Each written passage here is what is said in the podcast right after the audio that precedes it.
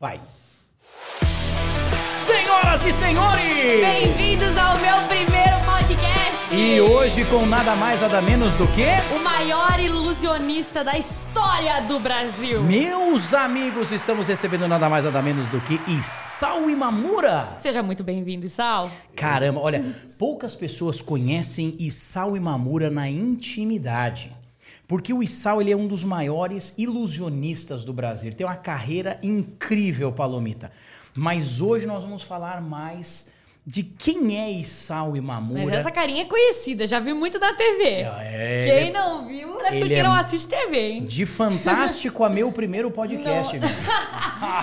Toda a carreira de Isao. Seja muito bem-vindo ao meu primeiro podcast. Isao, quem não te conhece, que eu acho difícil, mas quem não te conhece, quem é Isao Imamura? Bom, Isao, as pessoas conheceram a partir do momento em que eu apareci na televisão. Então, isso a primeira vez que a gente apareceu foi em 87, no programa da Xuxa. Uau! A Xuxa tinha acabado de mudar para Globo. 87. Exato, eu tinha acabado de ganhar um prêmio lá no- na, na- na Argentina. Até então, tudo era nos bastidores, ninguém conhecia nem nada. Mas no 87 apareceu lá um japonês lá que fazia mágicas e pombas aparecerem e que a Xuxa gostou muito, né? E a gente começou a acompanhar o programa dela durante uma temporada longa. E depois, somente em 96 foi quando nós voltamos para a TV, quando, nós, eh, quando eu participei do Festival Internacional de Mágicos, que o Ricardo Amaral, um empresário lá do Rio de Janeiro, eh, desenvolveu, e ele só chamava artistas em- eh, do- de fora, pessoal da França, dos Estados Unidos. E aí uma vez eu liguei para ele e falei, ô Ricardo, você tem alguma coisa contra brasileiro, né? Ilusionista brasileiro? Ele falou, não, não, não tenho nada. Eu- ele falou, mas quem que tá falando? Eu falei, é o Issal. Ele falou, Issal? Cara, você não estava lá no Jô Soares, lá no programa? Eu falei, tava, exatamente. Cara, nunca... Cara, é legal. Por quê? O que, que você tem de propósito? Eu falei, não, quero fazer parte do teu festival aí. Eu quero representar o Brasil no festival. Ele falou, ué, por que não? Vamos. Né? Me ma- manda aí qual que é a sua ideia e vamos fazer. E acabou. E a gente começou a representar o Brasil. E aí o que aconteceu foi que quando a gente ia nos programas de televisão apresentar os mágicos internacionais, eh, eu era o anfitrião da casa. Então eu que tinha que estar levando-os, recebendo eles em cada no hotel para levá-los para o programa. E aí eu fui em todos os programas de televisão que você imaginar, né, para falar dos mágicos de fora. E foi nesse momento então que começou a nascer o Issal. Né? Quando até então o pessoal não sabia direito quem que era o Issal. Em 93 nós estivemos no Fantástico, mas lá foi uma aparição muito específica onde nós levitamos a Glória Maria. E foi e nesse caso aí foi então algo Quero que- imagens, quero imagens! Bota aí. que legal! A Glória Maria usa até hoje essa imagem porque faz parte da, da vida dela, foi um- algo muito marcante. Da Glória Maria foi uma coisa curiosa, foi quando eu estava desenvolvendo ainda o ilusionismo no Brasil. Não sabia direito o que eu ia desenvolver. Eu sabia que eu tinha que desenvolver alguma coisa diferente daquilo que eles chamavam de mágica. E eh, meu sonho nunca foi fazer mágicas com cartas, né? mas sim mágicas grandes. Como que eu poderia fazer aparecer um carro, fazer aparecer um caminhão? Esse era o meu sonho. E quando eu tentei trazer isso para o Brasil, foi em 93 mesmo, 93 foi quando eu comecei a preparar uma mágica para isso, que era a levitação. Eh, o mercado brasileiro não reagiu bem. Falou assim: que, que você tem aí de novidade? Ah, a levitação, tá? Quanto custa isso? Ah, não sei quanto, eu coloquei um preço lá que era bem alto. E ele falou: não interessa para nós do Brasil. Eu falei: por quê? Né? O brasileiro quer coisa barata. né? Então, se ele faz uma mágica com baralho ou com uma levitação de uma pessoa, tanto faz. O importante é o preço que eles querem pagar. Eu tenho aqui, ó, por exemplo, três mágicos eu preciso. Você quer ser um deles? Eu falei, qual que é o cachê? 100 reais. Era o que equivalia. Falei, cara, 100 reais não paga nem o custo do meu assistente de cena. E ele falou, o problema é teu, né? Usa o baralho. Nossa, Pega, pega, caraca. pega um baralho aí, que nem todo mundo faz, não tem custo nenhum, e você ganha 100 reais e coloca no bolso. Quer, quer assim? Eu falei, não, não quero assim. Né? Naquele dia eu lembro que eu queria pular no pescoço do cara. Né? Eu falei, caramba, o cara tá matando o meu sonho. Né? Olha. Mas aí aquilo que a gente fala de pensamento né, de fracasso ou pensamento de sucesso. Eu tive um pensamento, falar, pera, cara, eu não estou no fracasso, eu estou ainda começando no sucesso. Então, vou ter paciência, a opinião é dele e vou esperar. Né? E foi ótimo isso, porque uma semana depois o Fantástico procurou exatamente esse empresário para colocar cinco mágicos na matéria que eles iam fazer. E aí ele lembrou de mim e falou: Oi, Sal, você quer participar lá da do matéria do Fantástico? Eu falei: Eu quero, né? Qual que é o teor da matéria? Ele falou: É, não sei, precisa perguntar para ela lá. Eu conversei com a Glória Maria, a Glória Maria me falou. O teor da matéria é o seguinte, Sal. O Brasil na maior crise econômica. Né? Só mágico para viver nesse país. Então, essa que, esse é o teor da matéria. Tá? A gente vai mostrar um monte de mágicos lá, meio sofrido, né? meio naquela alegria, mas aqui no Brasil, e você vai estar no meio. Né?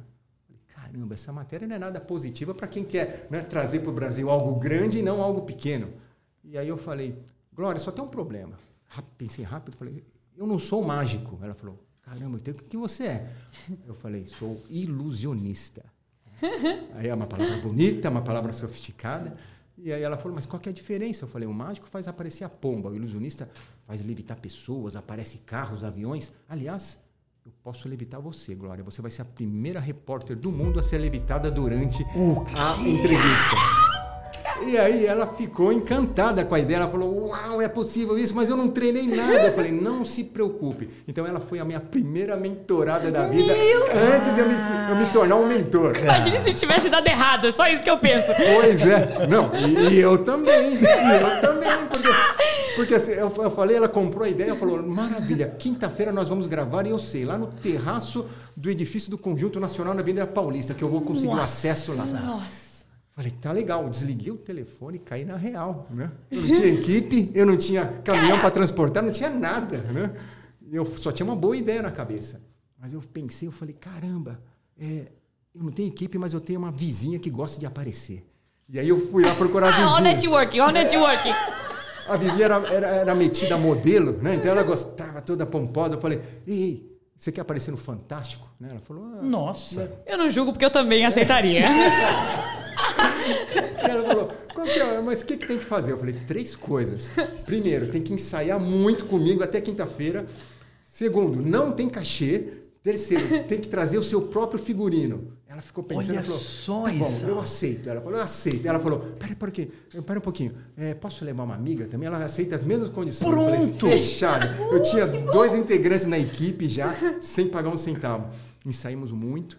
É, depois eu tive que pegar carro emprestado de um amigo é, para levar o equipamento para lá. E re, resultado, foi um sucesso essa matéria. Uau. Foi um sucesso. Apareceu depois em todos os jornais, revistas, né, que tinha um ilusionista japonês aqui no palco, não sabiam se era japonês, se era, se era um brasileiro. E foi maravilhoso. Isso não me deu um centavo no bolso, mas o que aconteceu foi me deu um posicionamento que antes não existia. Foi aí que eu Olha só. Aí que eu aprendi pela primeira vez aquilo que o All, o All Rise ensina né, no, né, no, em marketing. Ou seja, se você está numa categoria onde tem um oceano vermelho, cria uma nova categoria para você navegar no, no, oceano azul. E aí foi quando eu criei, então, exatamente isso. Da mágica, eu criei o ilusionismo pela primeira vez.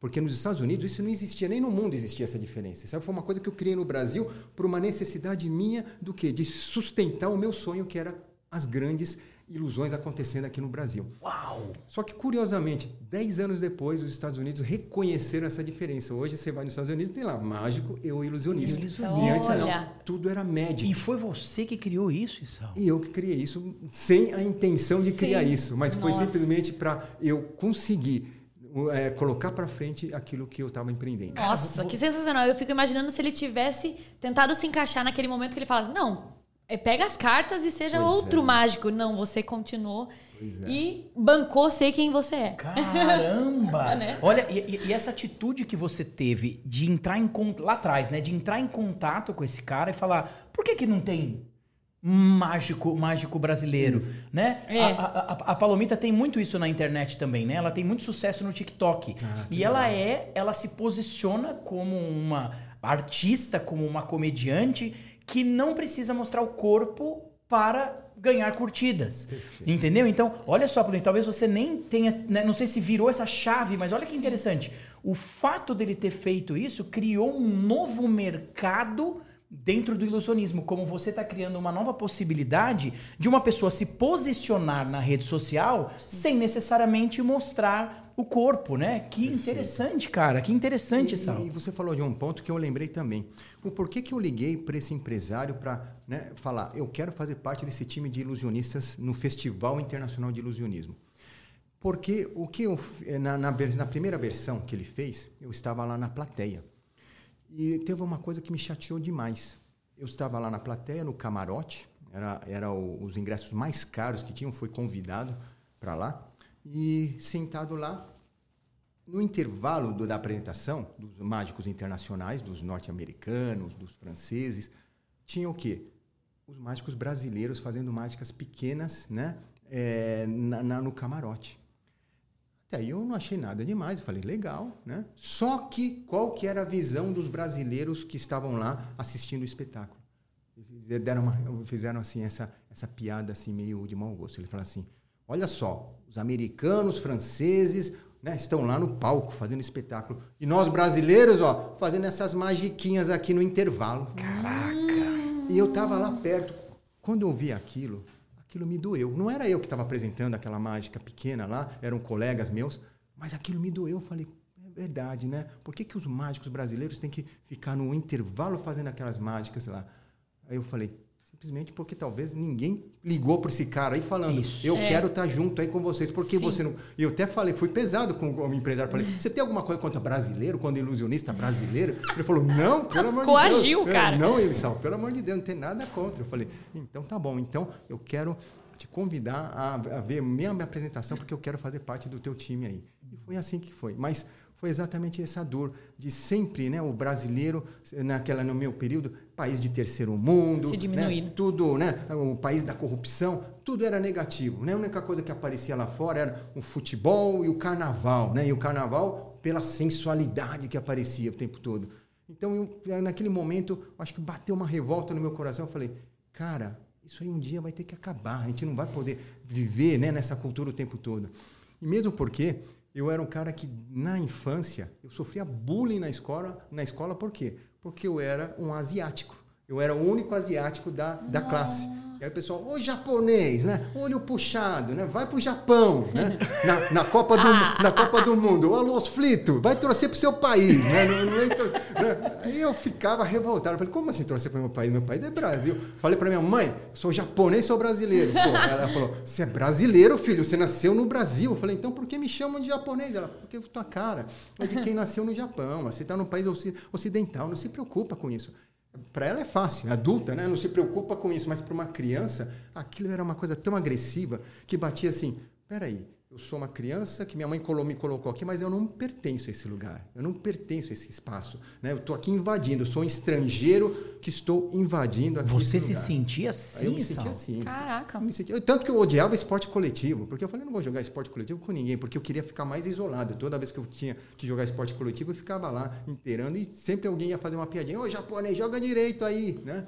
Então, eu fiquei no meu canto durante muitos anos. E foi a mágica que acabou me libertando. Porque quando meu pai, preocupado com isso, ele falou, deu uma caixa de mágicas, né? Com mágicas desse tipo, assim, simplesinha.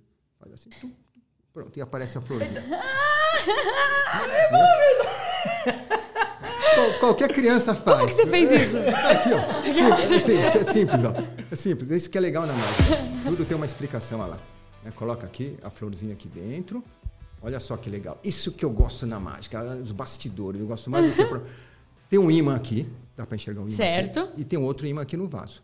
Então, quando eu bato a varinha aqui, tum, o imã gruda e ah. puxa, e eu puxo a varinha e a flor se abre. A flor não é verdadeira, é uma flor de pena e que ela abre e quando ela se abre parece realmente que é maior do que a varinha. Então, como que ela vai caber ah, lá dentro? Ah, é verdade, olha só. Olha. E foi então com a mágica que eu aprendi que toda transformação exige um processo. Ou seja, nada é num estalar de dedos. Então, aqui o processo qual que é? É colocar a florzinha dentro da varinha, é você bater aqui direitinho para o imã ficar aqui e depois aprender a fazer o gesto, a mise-en-scène, para que a mágica pareça mágica. Que senão parece uma coisa mecânica lá que você faz e ninguém é. aplaude, não tem graça nenhuma. Né? Então, Sim. você tem que ter um pouco desse lado artístico de fazer a coisa que é sem graça ficar uma coisa agradável, encantadora.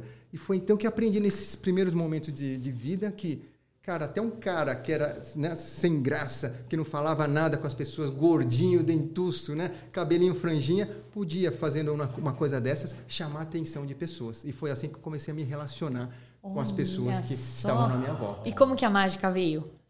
A mãe é. a veio porque meu pai comprou uma caixa de mágicas uhum. comprada em lojas de brinquedo e ele deu de presente quando eu tinha 10 anos de idade.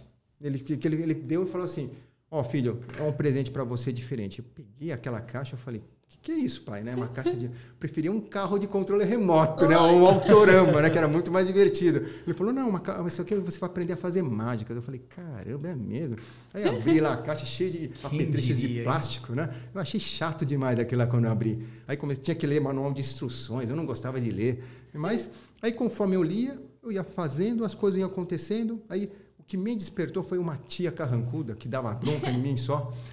Quando eu mostrei a mágica para ela, ela, com aquela cara de brava, assim, relaxou a cara, deu uma risada e começou a aplaudir. Eu falei, uau, eu tô com poder na minha mão.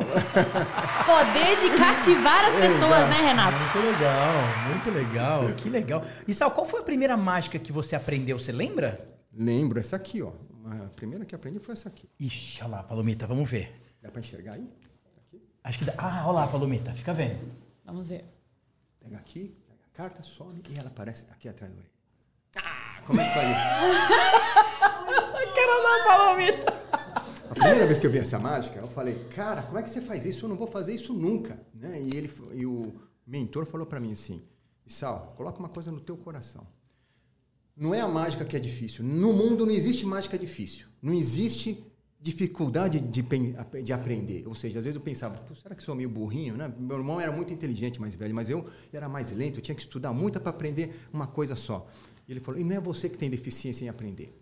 Mas ele falou: mas é o teu coração que não está aberto o suficiente para aprender um novo. Que é. isso, cara! Toma! Aí eu coloquei isso na cabeça e falei: como assim? Então, peraí, não é que eu que sou burrinho, não é a hum. mágica que é difícil, mas é eu que estou resistindo para aprender algo que é novo. falei: tá, tá bom, então eu vou abrir meu coração. Então me ensina como é que faz isso. E eu vou ensinar para todo mundo em casa como é que Olha faz. Olha lá, olha lá. Coloca a carta aqui na frente e abre assim, ó. Nossa, mas não vi. Você viu que era assim, Abre assim. Não, nem a pau. Então coloca a mão aqui na frente, para quê? Para fazer o misdirection. Aí, quando eu coloco a mão na frente, eu abro a minha mão, parece que a carta está aqui, eu olho, ela não está aqui, eu viro rápido. Aí quando a pessoa está pensando, onde é que está a carta? Eu rapidamente venho com a mão aberta aqui, fecho trago a mão para cá. Olha! E aí não dá tempo da pessoa pensar onde é que está a coisa. Que é isso? Que legal, é simples assim. Cara, que legal. E agora levando a metáfora isso para a vida, né? Eu vejo que mágica é, representa transformação. E sabe por que a mágica não acontece na vida da gente muitas vezes?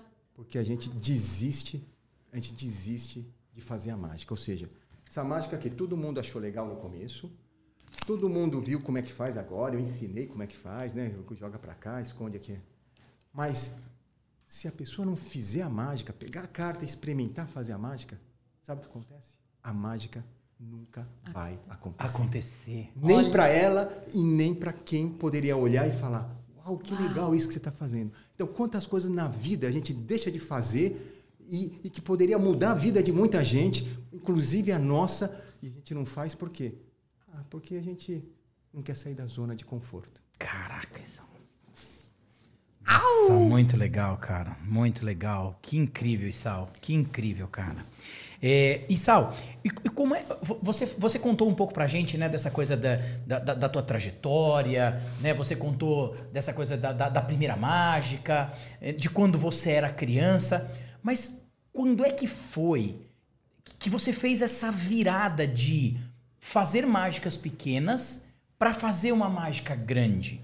Né? Você teve essa oportunidade aí na, na, de fazer, né, de, de migrar para o ilusionismo, mas como é que você teve essa sacada? Foi esse dia ou teve algum outro dia que você falou, cara, eu, eu, eu posso fazer uma mágica maior? Você viu em algum lugar? Como, como aconteceu isso? É, isso foi quando. É, que acontecia?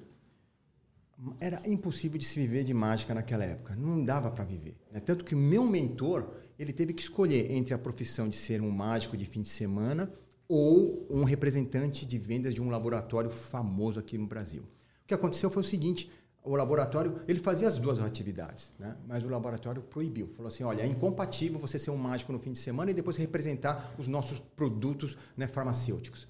Então você tem que escolher. E ele escolheu representante de Uau. comercial, por quê? Não dava para sustentar a família apenas com mágicas no fim de semana. E mas graças a isso foi o motivo dele me ensinar, porque quando ele me ensinava era a, era a possibilidade dele estar em contato com a mágica, pelo menos no fim de semana que ele tinha a Olha alegria só. de mexer com mágica, ele falou, vou ensinar você e aí enquanto eu ensino você eu estou fazendo mágica também. E foi assim que foram durante sete anos da minha vida aprendendo mágicas com ele. É, o que, que então eu tinha no coração? Cara, mágica é legal, eu amo mágica, mas se eu fizer essas mágicas que todo mundo faz, eu não vou conseguir sustentar o meu sonho. E aí eu olhava na televisão aqueles grandes ilusionistas, né? O David Copperfield, Doug Henning. Mr. M. Mr. M ainda não, Mr. M só depois. Mr. M é muito tempo depois. Muito, muito, muito depois. Muito depois. Muito. Então, estamos falando. Ó, Tô mas, brincando. Mas foi, foi legal. Estamos falando do quê? De, ó, estamos falando de mil no, 1979. Não, Vixe, né? Mr. M não tinha nem Mágica era mato ainda, era tudo mato. Era tudo mato. É isso mesmo. 79. Então, é, eu via que... Cara, eu via aquela produção na televisão e falava, uau, é isso que eu quero.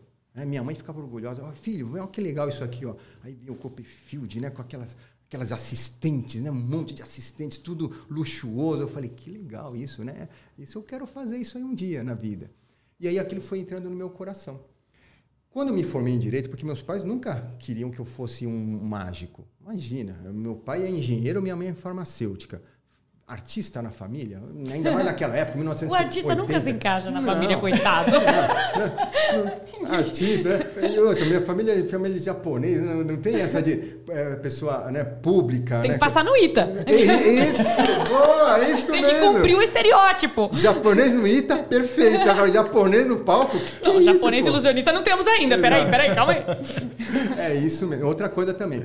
O japonês, quando aparecia em comercial de televisão, era para fazer papel de ridículo só, né? Ou era um tintureiro, ou era um né, sushi man que estava fazendo lá, e ainda era um, um, personagem muito bobo, muito que, em vez de né, é, valorizar a Verdade. raça, depreciava, né? Depois aparecia esses caras na televisão, quando ia na escola, os caras lá ficavam imitando, né? O que eles assistiam na televisão e zombando na minha cara. Então, eu falei, não, meu, se for para eu viver disso, eu quero fazer uma coisa que vai valorizar aquilo que eu faço e não desvalorizar. Tanto que quando eu, eu, eu, estudei direito, porque justamente porque meus pais queriam. Quando me formei em direito, é, o que, que eu tomei de decisão foi, pai, eu quero entregar o diploma para o senhor porque eu quero fazer aquilo que está no meu coração agora. Né? Meu pai ficou muito chateado. Ele ficou lá uma semana tentando me Caramba. convencer a não desistir. Ele falou: Cara, você estudou na, na, na, faculdade de Direito mais tradicional do país, né? 13 presidentes da República se formaram lá, aquela história toda lá de valorizar. E aí eu falei, mas pai, eu vou tentar. Se, eu não, se não der certo, eu prometo que eu volto para o direito, presto um concurso e viro juiz lá do jeito que o senhor quer. Né? Ele falou, tá bom. Então eu tinha um prazo para fazer meu sonho acontecer. E o que, que eu fiz? Eu fui para Las Vegas, eu tinha um dinheiro que eu tinha juntado, não pensa que meu pai era um patrocinador de nada, porque meu pai tinha que ter dois empregos para sustentar minha família. Então a gente era muito sofrido, nossa vida era muito sofrida. Mas eu tinha esse sonho no coração. Então, quando eu estava na faculdade, eu trabalhava, fazia uns bicos de mágico e eu fui juntando dinheiro o suficiente para ir para Las Vegas. Que legal. Quando fui para Las Vegas, né, lá eu, mudou. eu vi o maior espetáculo de ilusionismo da Terra, que é o espetáculo chamado Siegfried Roy, Master of, Masters of Impossible. Eles estão mortos hoje, né? O, o, morreu o Roy, inclusive, não, Siegfried morreu ano passado no, pela, no, durante a Covid. O que aconteceu? Eles eram símbolos de Las Vegas. O maior espetáculo, acho que do mundo, é, era um espetáculo deles. Tigres aparecendo, um elenco com mais de 100 artistas. A trilha sonora era do Michael Jackson. O Michael Jackson criou a trilha sonora para eles. Era só, só top. Tudo, tudo que era top da época tinha nesse espetáculo. Resultado. Fiquei muito feliz de falar cara, onde o homem consegue chegar com o seu sonho, né? Mas ao mesmo tempo fiquei frustrado. Como que um brasileiro, como que né? eu vou chegar eu, lá? Eu, né, cara, sem dinheiro no bolso, sem relacionamento, não tinha relacionamento com ninguém importante, não tinha dinheiro no bolso, não tinha investimento. Como é que eu vou fazer isso? Né? Não tinha essa coisa de startups hoje, né? investidores anjos, não existia nada disso. Eu falei, cara, foi um furo na água, sonhei com algo impossível. Aí, quando voltei para o Brasil, eu vivi essa frustração. Mas foi então que aquilo que eu né, até coloco para todo mundo. Cara, se você tem um sonho muito grande no coração, é, como é que você faz? Não desiste, porque eu, intuitivamente, construí a levitação. Lembra que eu falei que eu levitei a Glória Maria? Por que, que eu levitei a Glória Maria? Porque era o único equipamento que eu tinha de grande ilusão. Porque se eu tivesse uma caixa para desaparecer com ela, eu desaparecia com ela. Mas por que, que eu falei para ela que eu ia levitá-la? Porque eu só tinha esse número, era a última, a última carta na manga, eu não tinha mais nada. Né? E eu construí esse, esse equipamento no serralheiro e tal, e eu não sei por quê. Porque é, hoje, analisando friamente, não adianta. O que, que adianta você ter um número de levitação, uma, uma máquina que levita pessoas, né? É, não serve para nada, porque você não vai vender um show com isso, como não vendi, ou você tem uma sequência de mágicas grandes para você fazer um espetáculo, ou então não serve para nada isso aí. Pelo contrário, só gera custo, né? Você tem que ensaiar, você tem que manter essa máquina, não é que você vai guardar. Você mora no apartamento, vai colocar onde essa máquina no apartamento? Então eu comecei a pensar, mas por que, que eu fiz isso? E hoje eu entendi aquela máquina de levitação, para mim, era como se fosse o quadro dos sonhos que a gente faz hoje, né? Que a gente quer viver, onde é que você quer viver? O segredo. Você quer ter família? Uhum. exatamente. o que, que você quer construir para a tua vida? E aquela máquina dos sonhos é, de, de, levitação era representava o quê? O meu sonho que eu ainda não queria desistir, mesmo que tudo aqui no Brasil estava falando para Desiste, cara. Desiste, cara. Ou você é jogador de futebol, ou você vai sambar lá na mangueira, ou então vai pegar uma profissão tradicional, mas não inventa. Não inventa que aqui não é país para se inventar. Uhum. E, mas foi, foi aí que eu, né, com essa limitação, eu guardei no coração. E aí as coisas foram acontecendo. Uau. Nossa, resiliência. Que legal. Nunca hein, desistir. Sal. Puxa, que legal, cara, que legal. E Sal, e, e, e, você, nessa trajetória, né? Você contando aqui, parece que hum, a impressão que dá é que você realmente conseguiu superar cada um dos desafios. Você pensou em desistir nesse, nesse processo? Em algum momento você titubeou? Você, ah, não sei se é isso? Não, durante esse processo não. Curiosamente, Renato, eu só pensei em desistir quando chegou lá, depois que eu conquistei tudo. Quando eu cheguei e falei assim, cara, tudo que eu sonhei, né? Eu conquistei tudo e até mais. Né? Quando apresent... Por exemplo, eu não sonhei em apresentar para dois presidentes da República e ser aplaudido por eles. Mas aconteceu isso. Eu não sonhei colocar o ilusionismo em toda a cultura brasileira, no carnaval, no futebol, né? No, né? na festa de Parintins. Uau, que legal. Eu não sonhei nada disso, mas as coisas foram acontecendo. Mas o que aconteceu? Quando as coisas aconteceram, né? É, por exemplo, uma coisa que hoje eu me orgulho. O ilusionismo foi sustentado não por um espetáculo que eu quis criar artístico, mas foi porque eu levou o ilusionismo para as maiores corporações do mundo, ou seja, é, a Forbes fez uma pesquisa, as mais valiosas empresas do mundo, né, as mais valiosas marcas, aliás, desculpa, não empresas, mas marcas do mundo. Eu, quando eu olhei a lista lá, caramba, todos são meus clientes. Né? E aí eu comecei a entender, cara, são meus clientes do quê? Se eu fosse uma empresa de marketing, normal. Se eu fosse um fornecedor de qualquer uma tecnologia, normal. Mas eu era o quê? Cara, um fornecedor de ilusionismo. Né? Uhum. E eu uhum. falei, caramba, como é, como é que eu cheguei nesse ponto? Porque na época eu não pensava em desistir, só pensava em ir para frente. Nossa. Nunca sonhei em ser empreendedor também. Só fui empreendedor por quê? Para atender essas empresas eu tinha que ter uma empresa, uhum. porque senão eu não conseguia nem emitir nota fiscal. Resultado, me tornei empreendedor. Ótimo. Só que depois que eu tornei empreendedor, alguém tinha que cuidar dessa empresa. E aí eu falei, putz, sou eu que tenho que cuidar da empresa. Sou eu que tenho que fazer o um show. Sou eu que tenho que criar o um show. Nossa. E aí a coisa foi andando desse jeito. Aí fui multiplicando a equipe. Só que chega uma hora que a coisa estava tão grande e tudo muito centralizado em mim, é, e eu não consegui passar para a equipe toda quais eram os passos do ilusionismo. Porque tem um detalhe: o ilusionista tem uma cultura, ele não passa nada para ninguém. Porque quando ele passa para alguém, ele está criando, teoricamente, uma concorrência. Então, o que, que ele faz? Ele tem uma cultura do quê? De esconder tudo para ele. Eu morro com o um segredo, mas eu não conto para ninguém. Então, ele não tem essa cultura de transmitir para gerações o ilusionismo. Não, eu morro e acabou. E a próxima geração? Se dane a próxima geração, não vou estar mais aqui mesmo, mas pelo menos eu vou ser lembrado por aquela geração passada pela mágica que eu fiz inédita. Esse que é o, o pensamento dele. E eu também tinha um pouco disso no meu coração. Só que quando a gente chegou, então, eu cheguei nesse ponto máximo que eu não conseguia mais administrar. Máximo por quê? Pelo meu limite, eu não conseguia mais crescer. Estava em tudo já que fazia. E estava a todo vapor na empresa. Foi nesse momento que eu pensei em desistir. Eu falei, cara, cansou. Por quê? Eu não me sentia um cara adequado. Ou seja, quando você está no, máximo da sua felicidade, você se enxerga como um cara feliz, na sua melhor versão. Uhum.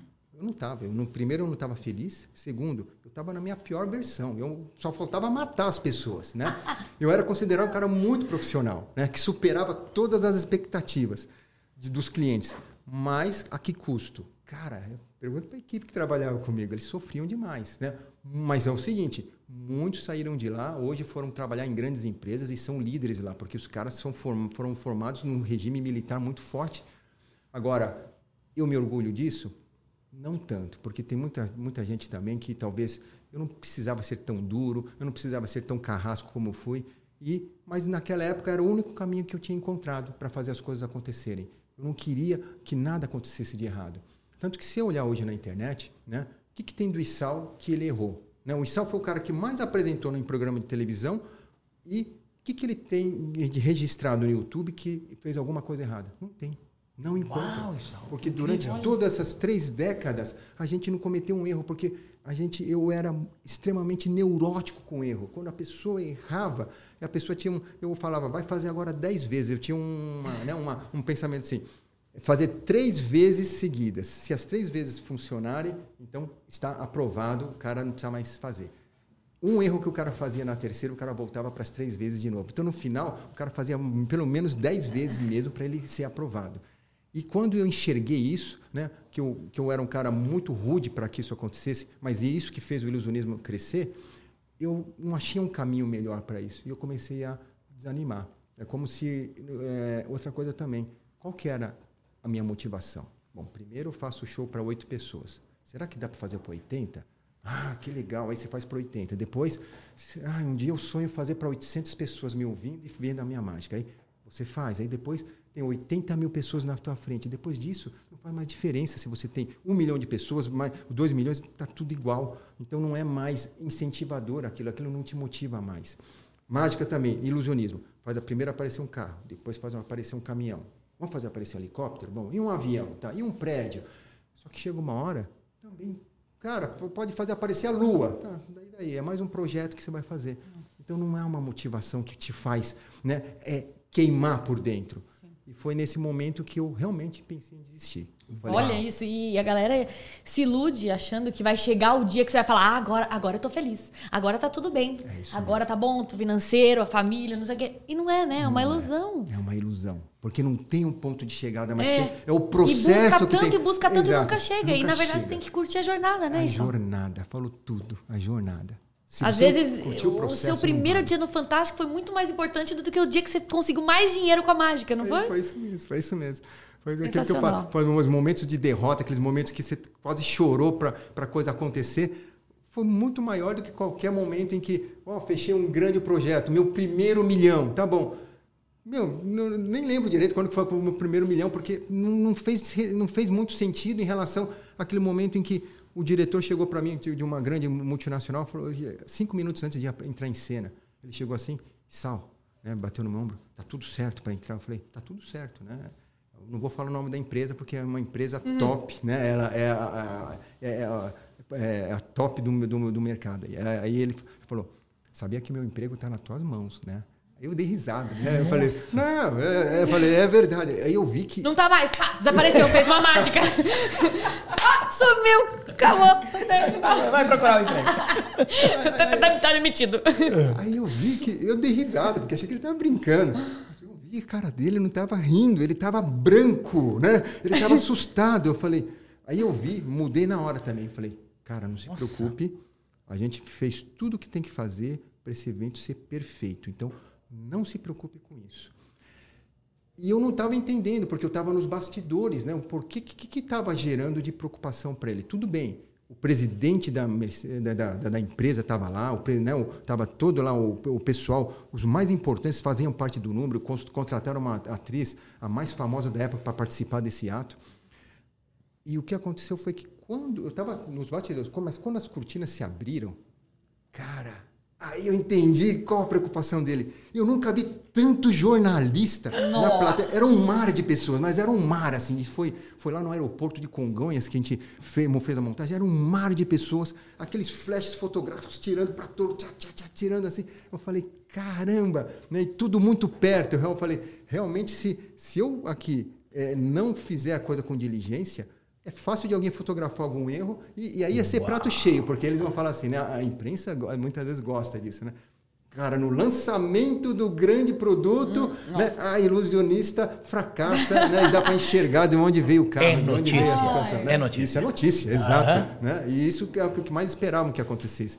Então eu entendi a preocupação dele. Mas nada disso aconteceu, né? Foi um sucesso. Aí chegou o carro de som, parabéns! Você ganhou um emprego! Boa! Aqueles carros de som bem brega. É esse que você apareceu. Boa.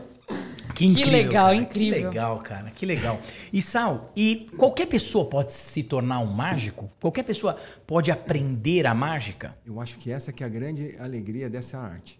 Diferentemente da música, que muitas vezes também a música o cara pode ser treinado a voz também, né? Lógico que o cara que já tem uma voz naturalmente boa é melhor, fica mais né, natural, mas é, o ilusionismo é mais diferente ainda. Qualquer pessoa pode ser treinada, se ela for devidamente treinada, pode se tornar o melhor ilusionista da região dela, o melhor ilusionista do mundo, porque é, tudo é questão do quê?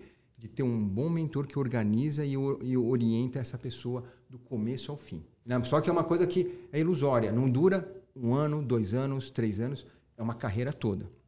E se ele para de absorver esse conhecimento, é grande chance de ser bem sucedido nos três primeiros anos, no quarto, quinto ano ele fracassar porque é uma questão de mentalidade. É isso que eu cheguei à conclusão. Porque eu falei, meu, eu sou artista, tá? Você pensar bem, eu, eu fiz grandes é, cursos de teatro, não fiz grandes cursos de teatro, eu fiz curso de teatro, mas não fiz grandes cursos de teatro. Não sou um cara que tem naturalmente uma habilidade para né, atuar em cena, nada. Cara, eu sou um cara desajeitado, sou um cara que, né, é, eu falava, eu lembro que no começo de carreira tinha um mágico que falava para mim assim, Sal, é, posso te dar uma, uma dica de amigo? Eu falei, pode. Não fala não durante a apresentação, você fala muito mal, cara. Né? Você estraga. Né? A mágica, fica quietinho, fica a quietinho. Mágica, fica quietinho. A mágica, a mágica é boa, mas quando você abre a boca, estraga a mágica, né? Então Olha faz a lá. mágica só na mímica, né? Que fica muito melhor. Falei, tá bom. E eu aceitei isso por um tempo. E quando fui lá fora, muitos mágicos vivem assim, só fazendo performance, sem falar nada. Só que o que eu entendi? Que no Brasil isso não funciona. No Brasil, se você não for um showman, se você não conseguir se comunicar, você fica limitando a sua atuação como mágico. Então eu falei, se eu quero viver disso, eu não posso limitar, eu tenho que ampliar. Eu falei, cara, então se eu falo mal, preciso aprender, pelo menos a disfarçar que eu não, eu não fale tão mal. Então foi assim que né, eu desenvolvi esse lado artístico de correr atrás. Por isso eu falo, se eu sou ilusionista, Qualquer um pode qualquer ser. Um qualquer, qualquer um pode ser. Porque eu sou o cara mais improvável de, de ser um ilusionista. E outra, num país mais improvável. Porque a pessoa falava, é, por que, que hoje fala, né? Tu não fala de Alphaville e tal, né? No mundo digital? Porque é um, é um ambiente, né? Onde tem muita gente lá mexendo com isso. Então você respira o ar lá. Só de você ver o que um cara fez, outro fez, outro fracassou, outro foi sucesso, você já aprende com ele. Né? Exato. E, e, nos Estados Unidos é assim na mágica. Você né? não tem um mágico aqui, outro lá, não sei aonde. Não. Mágicos em todos os lugares. Se reúnem, trocam ideias. Então a coisa é fomentada. Agora no Brasil não era assim. Né? Então, pra, por isso que a gente fala que o Brasil é o país mais improvável de se desenvolver uma arte como o ilusionismo. Então, mas se eu me tornei um ilusionista aqui no Brasil, né, conseguir levar o ilusionismo onde, onde ele chegou, cara, na boa, se a pessoa tiver uma super orientação, se a pessoa tiver um empenho, lógico, tem que treinar, tem que se entregar para isso. Eu vivi para isso. Né? Eu trabalhava 18 horas por dia no ilusionismo para que se desenvolver. Estudava, trabalhava e vendia os projetos 18 horas por dia. Eu era um cara maluco, né? O, o médico chegava e falava, cara, você tem uma úlcera cicatrizada, você tem, né? Cara, você não está cuidando da tua saúde. Eu falo, cara, não tinha nem tempo para cuidar da saúde. Olha. Não tinha tempo para família, não tinha tempo nem para amigos. Quantos amigos eu tinha? Não tinha. Não ia na casa de ninguém. Eu ficava isolado lá no meu mundo, o tempo todo era criando projetos e vendo o que, que eu ia levar para a televisão. Era essa a minha Nossa. vida. Né? E essa vida que eu falei, cara, paguei muito caro preço para realizar meu sonho com essa vida aqui. Isso do meu tempo. É, é um mais isso, caro que tem. Isso, isso, porque o tempo é vida. É, né? Tem é. que falar, né? Fala, tempo é dinheiro. Não, tempo é vida, caramba. Tempo que você, é vida. Você perdeu, não vai voltar nunca mais. É. Então foi isso que me fez também repensar e falar, cara, eu estou no caminho errado. Né? Estou no caminho errado. Em algum momento você pensou em atuar lá fora? Eu pensei também. Ter carreira lá fora? Pensei, pensei em atuar lá fora. Só que o que, que eu percebi? Que eu já tinha construído muita coisa aqui no Brasil. Então eu falava, não, eu tenho que é, explorar primeiro o mercado aqui no Brasil, depois eu penso em ir lá fora. Só que hoje, por exemplo, hoje eu né, hoje eu estou casado, tenho meus filhos, é, hoje eu não penso mais para fora, mas eu penso assim, como que eu posso estar, tá, né, talvez formando uma nova geração aqui no país, uma nova geração de mágicos, de ilusionistas, pessoas que realmente eu possa dar um suporte, criar um sistema para que isso aconteça. Né? Assim, eu, qual que seria o melhor formato? Aquele formato que eu usei para mim durante três décadas para aprender do zero ilusionismo e chegar onde é que eu fui conseguir chegar. Uau! Sensacional. Que legal. O, Isao, o que, que a mágica te ensinou? nesses anos? Tem muita coisa, a gente já falou de muita coisa, mas se viesse uma palavra à sua cabeça, o que, que a mágica te ensinou? A mágica me ensinou as ilusões da vida. Quantas coisas nós juramos que é verdade, né? e a gente tem aquilo na nossa frente, uma limitação, uma crença limitante, que seja uma dificuldade, a gente fala, cara, desisto, não vou nem tentar porque tem essa barreira na minha frente. O que, que eu entendi? Quantas vezes nós consideramos uma ilusão algo verdadeiro. Né? Ah, aquela pessoa não gosta de mim, por isso eu vou me separar dessa pessoa, porque a minha esposa não gosta é. mais de mim. Tá bom. Né? Quem disse isso? Né? Talvez essa seja a maior ilusão. Ela te ama, ela te ama e você está lá achando que ela não ama porque ela simplesmente não deixou teu jantar pronto. Pronto, você né, interpretou a coisa de uma forma errada. Ou seja, quantas ilusões nós vivemos nisso? Ah, o empreendimento. Eu vou tentar isso. Não, não. No Brasil, ninguém tentou isso. Você vai ser louco? Vai perder dinheiro. Você quer perder dinheiro? Então vai. Então, quer dizer, quantas coisas na vida a gente não faz porque a gente acha que está velho demais, não é inteligente o suficiente, está no lugar errado e a gente não faz. E o que eu entendi que o impossível talvez seja a maior ilusão que, que, que é colocado para nós. Porque quando a gente julga o impossível real, o que, que hum. a gente hum. faz? Não vou tentar mais. Chega, acabou. Aqui é ponto pacífico. Não dá para fazer isso, acabou. Uhum. E eu vou por outro caminho, tentando outra coisa. Agora, se eu julgar que o impossível é uma ilusão que alguém colocou lá na frente e falando que é impossível, é uma pintura só, você fala: peraí, será que é impossível mesmo? Eu vou tentar ir de um jeito. E quanto mais você tenta, mais você vai transformando o impossível em possível. Então, qual que é o meu papel que eu vejo hoje? Que um, que um mágico ilusionista pode fazer? É fazer as pessoas tentarem. Ou seja, não cai na ilusão do impossível, porque Olha. o impossível pode ser a maior ilusão da tua vida. Não existe falhar, existe desistir. Exa oh, exato. Vou fazer exato. a camiseta, hein, Palomino? É, boa. Me siga para mais dicas. Sensacional. Deu curtir. Boa, muito boa. e hoje você trabalha não só com ilusionismo, assim, mas treinar pessoas, né, Isal? Explica um é, pouco é, mais porque, o que você está fazendo. Por que, por que, que você faz mágica? Né? Por que a gente faz mágica, no fundo? A gente faz mágica porque a gente quer ter o poder de transformar. Eu, isso que eu chego à conclusão. Eu falei, por que, que eu faço mágica? Porque eu amo ver transformação. Né? Uma coisa que é vermelha fica azul. Né? Uma coisa que. Tá aqui, deixa eu ver se tem. Eu gosto de dar exemplos que. É Aí, é. Tá aqui. Olha, ah. para a câmera aqui? Aqui. Vamos lá. Azul fica vermelho. Azul fica vermelho. Né?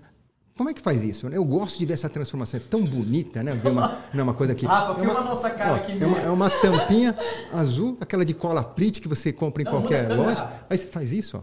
Né? Tá lá. Como é que faz isso? Aqui, ó. Eu preciso das duas tampinhas para isso trocar. Né? Então, é isso que. Oh! E como é que funciona? Mas onde estava a outra tampinha? Ela fica escondida aqui, ó. Ah. Fica... Então, o que, que eu faço é trocar de dedo. Ó. Rápido. Ó, rápido. Tum. É isso que eu faço. Isso. Quando eu coloco uma, escondo outra. Quando eu coloco essa, escondo essa aqui.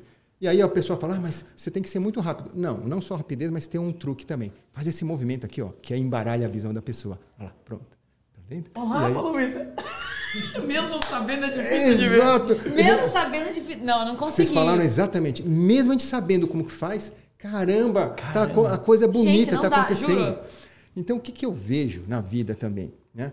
Que o mágico, ele ama ver essa transformação. Mas aí você vai longe, eu comecei a analisar que a mágica é amada desde as antigas civilizações. Desde a época dos egípcios, eles amavam ver mágica como entretenimento, ou muitas vezes tinha, tinha os egípcios também, os grandes sacerdotes, eles usavam truques de ilusionismo, de mágica, para mostrar a divindade, o poder da divindade deles. Né? Então, e tem muitos templos lá que eram verdadeiros palcos de ilusionista, ou seja, tem câmaras secretas, para quê? Para que o povo está lá, de repente, vem ver então o poder do nosso Deus. Aí o, tem um é. egípcio lá, o sacerdote desaparece aqui, aparece lá, o cara, oh, caramba, nossos é. deuses são poderosos. Então, o que, que eu entendi? Por que, que a mágica fascina a civilização desde a antiguidade? Porque o homem quer ter o poder de transformar as coisas. Empreendimento é poder de transformar algo que não existe, tum, e crescer um negócio de sucesso. Né? É transformar a situação. O que, que eu entendi que eu amava isso também. Só que isso é teatral, né? não é transformação verdadeira. Mas o que, que isso me ensina? Que para eu transformar de verdade, é possível mostrar para o público uma transformação, mesmo sabendo que não é uma transformação de verdade. Por exemplo, uma pessoa chega, a pessoa é, não tem nada, ela sai do zero, não tem dinheiro no bolso, nem no banco, nem nada. De repente, ela abre um empreendimento, depois de alguns né, é, anos, você vê, a pessoa está super bem sucedida, uma pessoa respeitada, aparece em todas as mídias sociais. Né? Você fala, uau, esse cara aí, o que, que ele fez? Mágica? Né? Como é que ele saiu é. do zero e, e fez? É.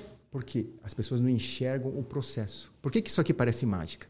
Porque as pessoas não enxergam o processo. Então, tudo que a gente não enxerga o processo, a gente né, julga que é mágica. Né, o Elon Musk falou, né? Eu, eu, ele foi é, é, influenciado por Arthur Clarke, um, né, um, um, escritor que falava sobre ficção, sobre o futuro, e ele falou, cara, o Arthur Clarke fala que aquilo que é tecnologia às vezes é tão perfeito que parece mágica. Né? Ele falou, cara, eu gostaria de ser um mágico. O Elon Musk falou isso. Por isso que ele entrou nesse ramo da tecnologia, porque ele gosta de transformar. Então, faz parte do nosso coração transformar alguma coisa. Por isso que eu, né, o que, que eu entendi? Que maior do que a transformação artística ou teatral é a transformação humana verdadeira.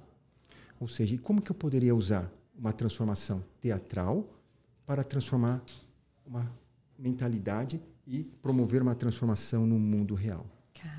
Foi isso. Então, foi ensinando como que eu posso ver a mágica acontecer na minha, na minha frente, o raciocínio do mágico, para que a pessoa entenda o quê? Que as transformações na vida dela também é desse jeito. Por isso que eu falo, minha missão é ensinar essas pessoas a fazerem mágicas maiores que as minhas. O que quer dizer isso? Mágicas minhas? Ah, apareceu um caminhão, um carro que todo mundo viu na TV, tá ótimo. Mas essas mágicas são pequenas. Perto Nossa, do quê? Cara, que perto legal. de uma pessoa que quer, é, é, que não fala um ano com o pai dele, ou não fala dez anos com Nossa. o pai dele.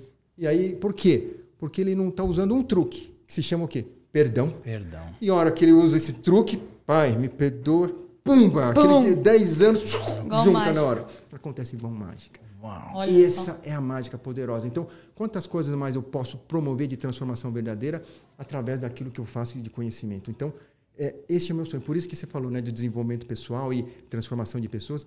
Exatamente esse é o meu sonho hoje. Essas mágicas, por maiores que sejam, já não fazem mais sentido. Mas uhum. se eu usar essas mágicas para transformar pessoas, para fazer com que as pessoas façam coisas diferentes na, nas vidas delas, aí sim faz todo sentido. E essa é a minha missão até o último dia da minha vida. Uau! Uau! Isso é uma pessoa fora da média, pessoal. E ele está ajudando outras pessoas a saírem da média também. Cara, que legal. Muito obrigada por tudo que você compartilhou. Muito legal. Então, o que é mágica para as pessoas, na verdade, é domínio de processo. Exato. É você entender o processo, mas o que as outras pessoas veem parece mágica. Mas, por exemplo, mágica. o Renato, um cara chato, só com mágica para solucionar. eu, eu faço mágica também. Eu faço mágica também. Vai. Você sabe, ó, não, de verdade, eu sempre que eu encontro o Isal, já, nós, já, nós já nos encontramos em vários lugares. E, e, e aonde o Isal vai, o que, que as pessoas pedem pra ele? Faz, Faz uma mágica. Faz uma mágica, obviamente. Faz uma mágica.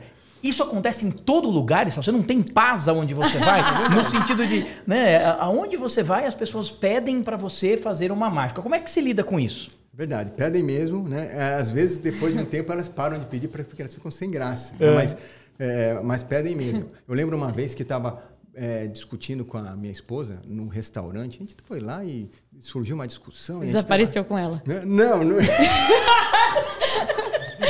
Não, Essa não, é a vantagem mas, de ser mágico. Mas a gente estava. Não, é, essa hora mágica não funciona, viu? Não funciona a mágica. Ó, não adianta aprender mágica para tentar desaparecer com a esposa, não funciona.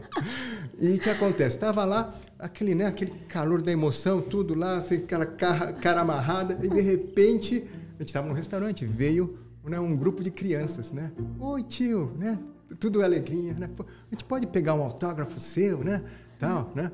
E aí, na hora, você tem que mudar a tua forma de estar tá, né, com o seu semblante. Você estava triste, né, irritado, bravo. Quando veio lá, cara, as crianças não têm nada a ver com o que você estava sentindo. Então, e você é uma pessoa pública. E foi nesse momento que eu falei, tá bom, né? Assinei. Aí, aí a minha esposa chegou falou, ó, ó, Para com isso, vai, vai, vai para lá, vai, vai para lá que vocês estão atrapalhando aqui, né? Aí os meninos foram embora, chateados, né? Foram embora.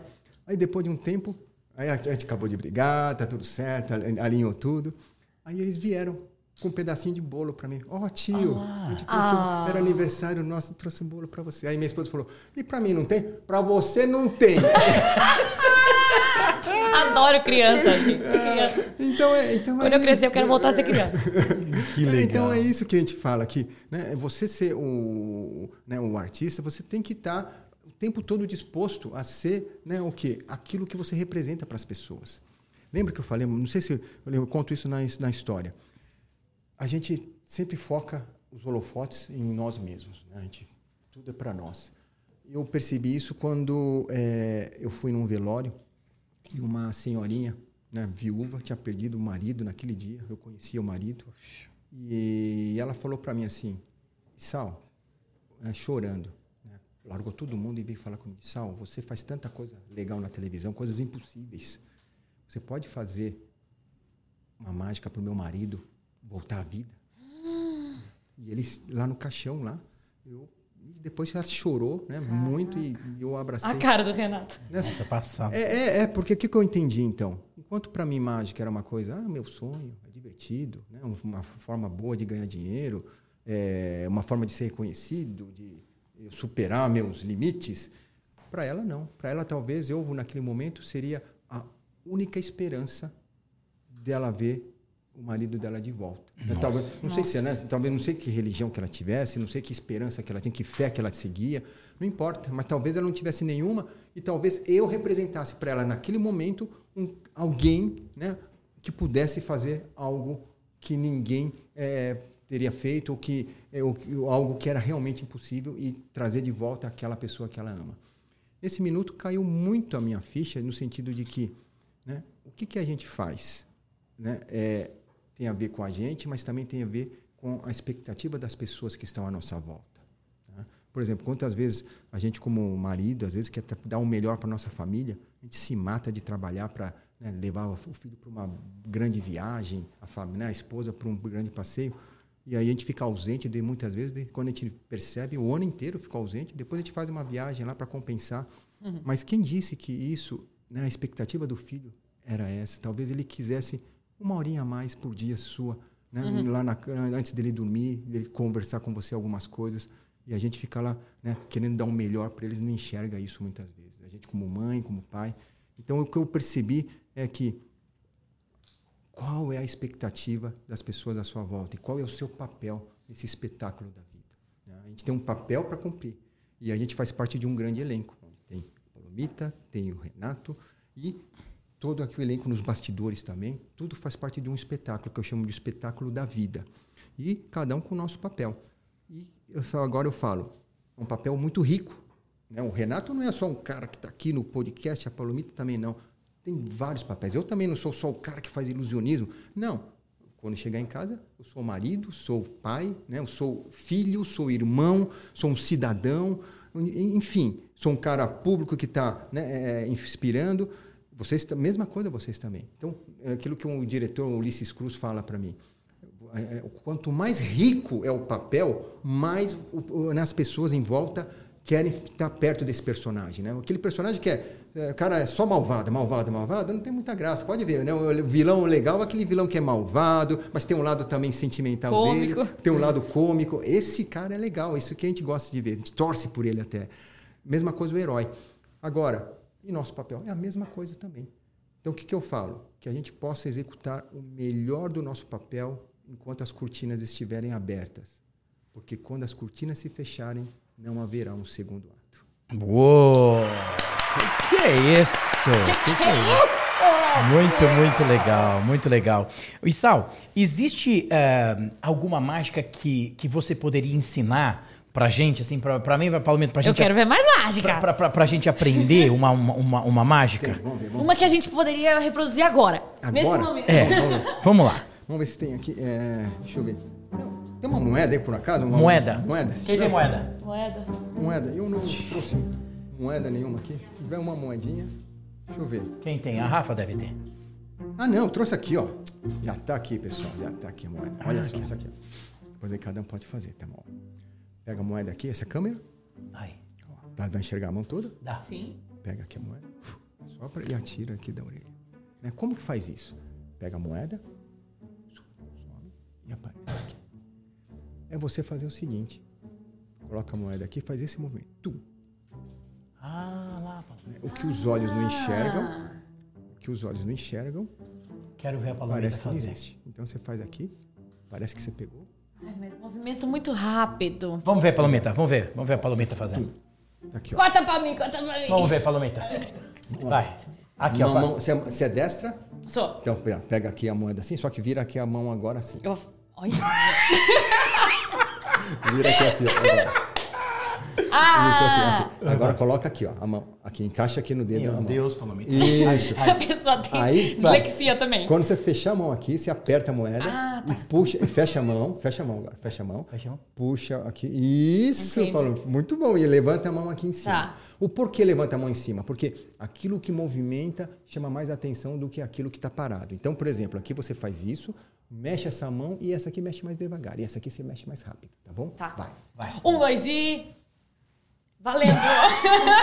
Calma, segura, segura mais. Segura mais a mão. Tem que ter muita coordenação, fazer- galera. É, Peraí. coorda- sim, coordenação. Fazer uma oração pra Nossa Senhora Coordenação Motor, hein? É. Olha lá, vai. Ah, Ca- Calma, Não, mas calma. conta a história, ah, Palomita. tem que contar a história. É. fala, tem uma moeda, Tem uma- Tem uma moeda. coloca a moeda. Vou colocar aqui a mo- moeda na minha mão. Tá vendo? Tem uma moeda aqui, ó. Aqui, Uma aqui, aqui, moeda. aqui, Palomita, aqui, ó.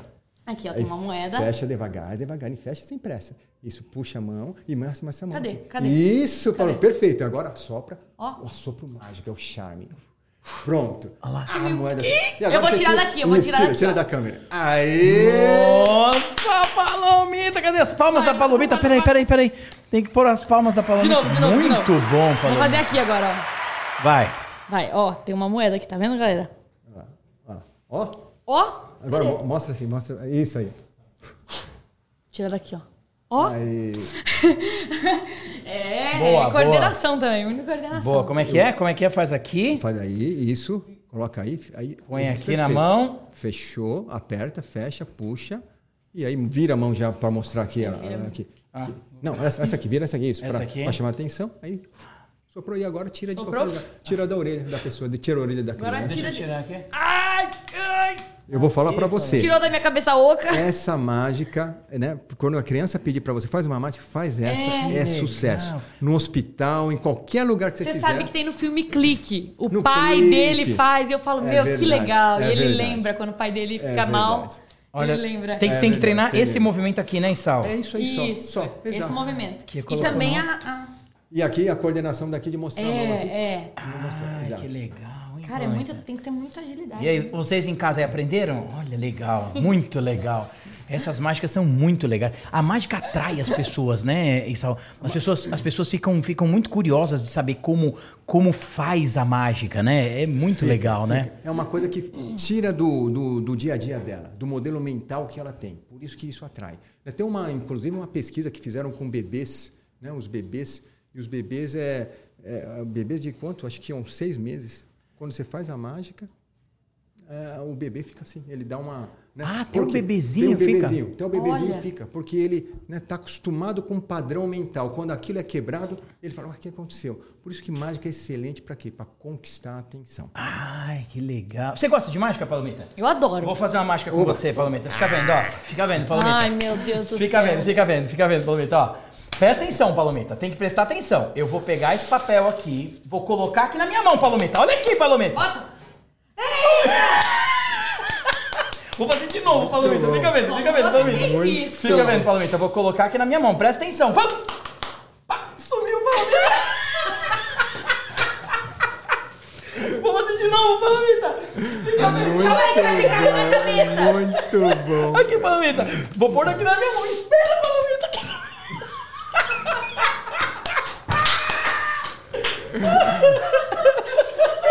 Pera lá, pera lá, ele jogou. Ele jogou atrás de mim. Não joguei, Palomita. Olha aqui, ó. Olha aqui. Presta atenção, presta atenção. Coloca aqui na mão, presta atenção. Ó.